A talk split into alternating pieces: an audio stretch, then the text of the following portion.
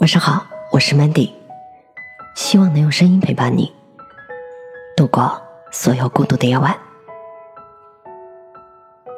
所有深爱都来自他给你上药的那一刻。老肖说，他从来没有如此爱过一个女人。老肖是一个情场老手了，有一身万花丛中过，片叶不沾身的功夫。他向我们吹嘘说。他的记录是曾经三分钟追上一个女孩。老肖说的那个他深爱的女孩，我们都管她叫拉拉。此拉拉非彼拉拉，只是一个单纯的名字而已。而拉拉就是那个三分钟女孩，人证物证俱在。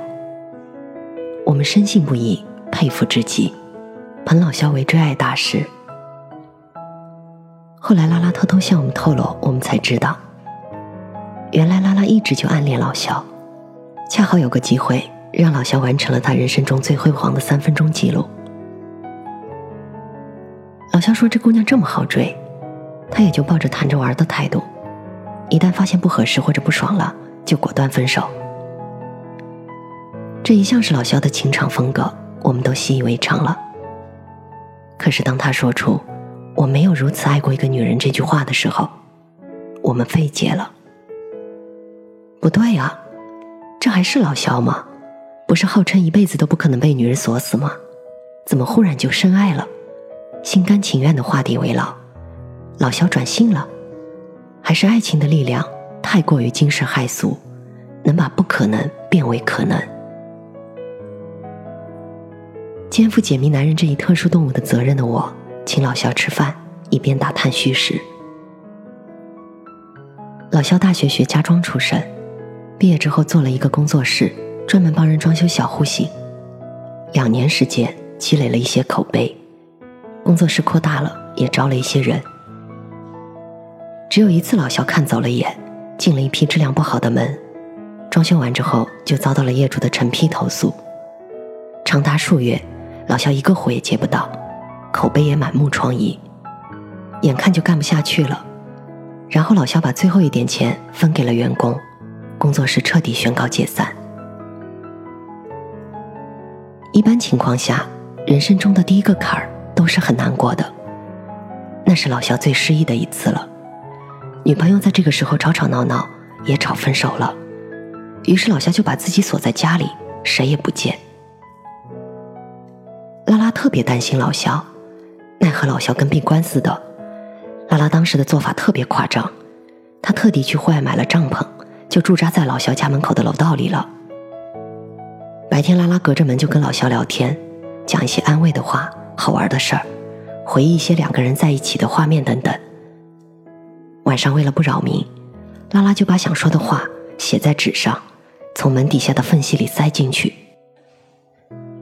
就这样，连续三天，老肖终于开门了，闷头垢面、胡子拉碴的，他一把把拉拉抱住。嘴里不停的说着谢谢，说了大概半个小时。老肖给我们讲这些的时候，他的眼睛里都是噙着泪花的。拉拉在一旁脸红的不好意思，拆台道：“你们知道吗？那半个小时是我人生中最难熬的时光了。老肖身上的酒味儿、臭味儿、酸味儿、烟味儿都混合在一起，都发酵了，熏得我都失去意识了。”真不知道他那三天是怎么过的。于是我冲拉拉竖起大拇指，对他说：“牛啊，这味儿都没把你熏跑，真爱呀！”拉拉说：“熏成那样了，换你你还跑得动吗？”我们哄堂大笑。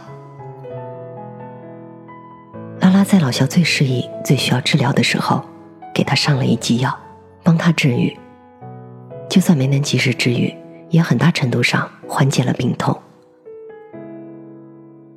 老肖感激他，热泪盈眶的感激他，并且是建立在爱的基础上的感激。拉拉守着老肖的那三天，老肖还不太能够理解，拉拉能爱一个人爱到在楼道里守三天。当拉拉守完这三天，老肖其实也不是很懂，只是很感动。但是，后来的日子里，他们两个经历更多的事情之后，老肖说，他终于明白了自己为什么这么爱拉拉。他说，几乎在每一个我觉得自己最低落的时候，都是他伸手拉了我一把。所以，当我不低落的时候，我就会想把我能给的最好的爱给他。我还认识一对模范情侣，他们的爱情纯净美好，并且坚固，暂且称他们为模范先生和模范小姐吧。那个时候，他们还没有走到一起。而是各种在另外的人的身旁扮演着女朋友和男朋友的角色。模范小姐只谈过两次恋爱，初恋是中学时期的同学，第二次自然便是模范先生了。但实际上，模范小姐的初恋只存在了表白失败的那一天，其余时间都是模范小姐的暗恋。所以，从某种意义上来讲。模范先生才是她的真正初恋。中学的时候，模范小姐一直暗恋着她的那个男同学，但是一直没有勇气表白，于是就这样傻傻呆呆的，默默的喜欢了人家三年。考大学的时候，模范小姐想方设法的，旁敲侧击的，终于打探出暗恋男同学的志愿如何填，然后照搬了过来。算模范小姐运气好。竟然真的和那个暗恋的男同学考进了同一所学校。这个男同学在校园里遇到模范小姐后，说的一句话是：“嘿，好巧啊，你也考了这所学校。”模范小姐说：“是啊，好巧。”听上去多轻松的对话。男同学其实并不知道，模范小姐为了进这所大学，是费了多大的劲儿。可是男同学也并不需要知道，这全是模范小姐的一厢情愿罢了。在大学里又过了两年，模范小姐还是没敢表白。到经常聚会的小饭馆里，我们骂模范小姐怂，轮番的骂。因为这么多年过来，我们为他出过太多的主意了，而他就是不行动。作为朋友的我们，都已经失去耐心了，只有刺激他。在我们轮番的轰炸下，模范小姐爆发了，大吼了一声，咚咚咚灌下一瓶酒。我们一看，这是有戏啊，这叫酒壮怂人胆。然后模范小姐说：“对我就是怂。”这下轮到朋友们轮番叹气了。再然后，听到模范小姐小声的嘟囔着：“真的好喜欢他。”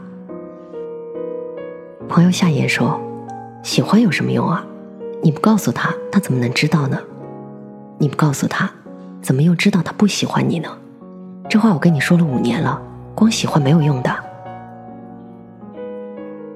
其实我们瞒着模范小姐找过他，也告诉了他模范小姐喜欢他，但是人家男同学说，他喜欢我，怎么不自己跟我说呢？你们一票人过来跟我讲是什么意思啊？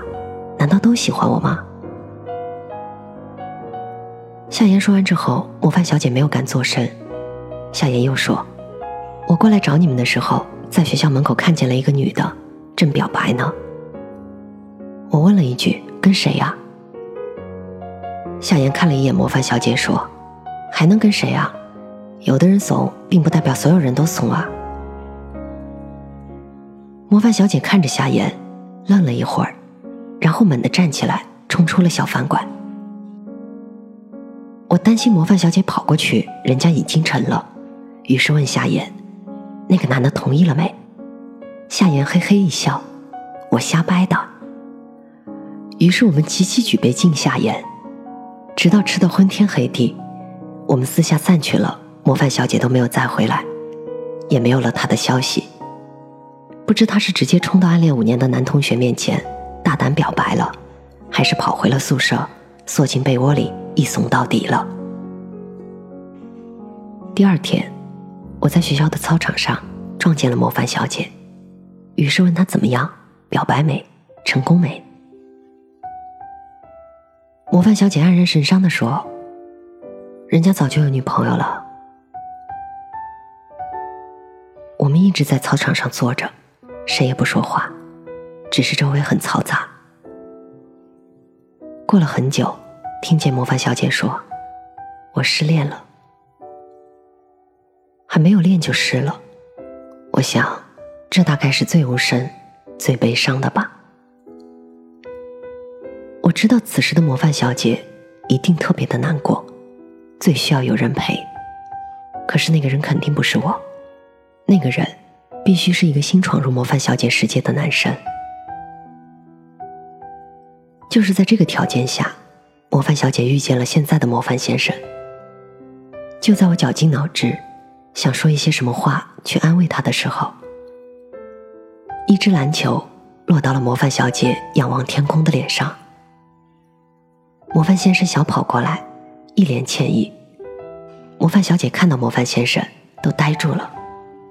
模范先生说：“实在不好意思啊。”模范小姐说：“同学，我现在非常难过，我刚失恋了，我很难受。你还拿球砸我，我更难受了。我怎么这么倒霉啊？”模范先生说：“那不然我请你吃饭吧。”后面的故事，就是两个人吃了一顿饭。模范先生觉得模范小姐非常难过，就安慰了她好久好久。模范小姐还给他讲了他五年暗恋的故事。模范先生骂他傻。后来模范小姐表白了，她说：“感谢在我最需要你的时候，你出现了。既然出现了，我就不想让你走了。我们在一起好不好？一直在一起。”结果。当然是成功了，两个人一直好到现在。模范先生对模范小姐各种关爱，公认的模范情侣，羡慕嫉妒恨死周围一票人。无论是模范小姐还是老肖的爱情，在我看来都挺幸运的。他们的幸运，在于他们在最需要的时候，遇见了一个恰好能够陪在身边的人，而这个人。刚好又是对的人，于是遇见了，就没有再分开。但是同时，我也在想，是不是因为人在失落的时候，是人心理防卫最差的时候，所以容易被人趁虚而入呢？这样的说法似乎也能够说得通，但是其实更确切的说法应该是，因为在心理防卫最差的时候，其实也是最容易转变的时候。这个时候有人出现了，他给了你一剂疗伤良药，所以你也会记得心理上这一刻慰藉的感觉。于是，当爱情出现问题，或者对方陷入某些低落情绪的时候，你也懂得如何去给对方安慰。久而久之，普通的男女之爱终于变成了心灵上的互通，甚至变成了相互扶持。我曾经问过很多周围的朋友，是哪一刻让你觉得我的下辈子就是他了，再也不换了，或者我要对他负责之类的？几乎大多数人所说的那一刻，都是对方在他情绪低落的时候的某一个举动，让他觉得两个人的心无比的靠近。世界上有很多的爱情形式。无论我们以什么样的途径、什么样的方式开始这段爱情，但是所有深爱的瞬间，都是在你心灵受伤，他给你上药的那一刻。所有的深爱，都来自于你低落到觉得这个世界只有自己的时候，而他恰好向你伸出手来。愿我们的爱都可以有所托，愿我们的爱都不被辜负。愿我们在受伤的一刻，都有一剂良药。我是主播 Mandy，在每个孤独的夜晚，我用声音陪伴你。希望从此你的世界不再孤独。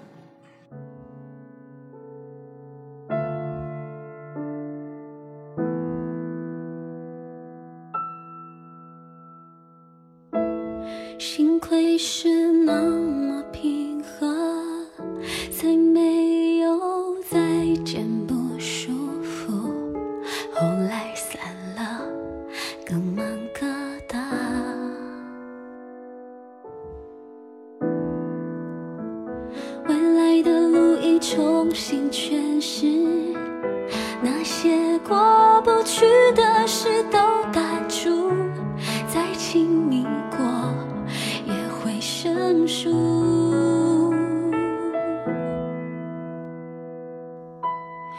还好我们都没吝惜给彼此祝福，还好分开也没想象中辛苦，在曲折的经历。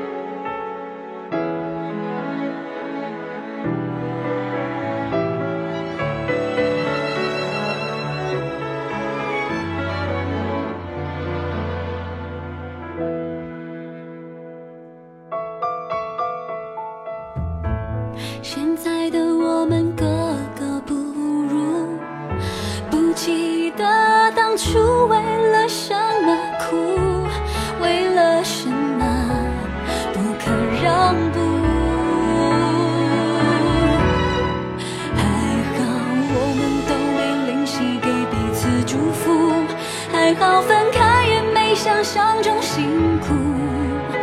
在曲折的经历里各自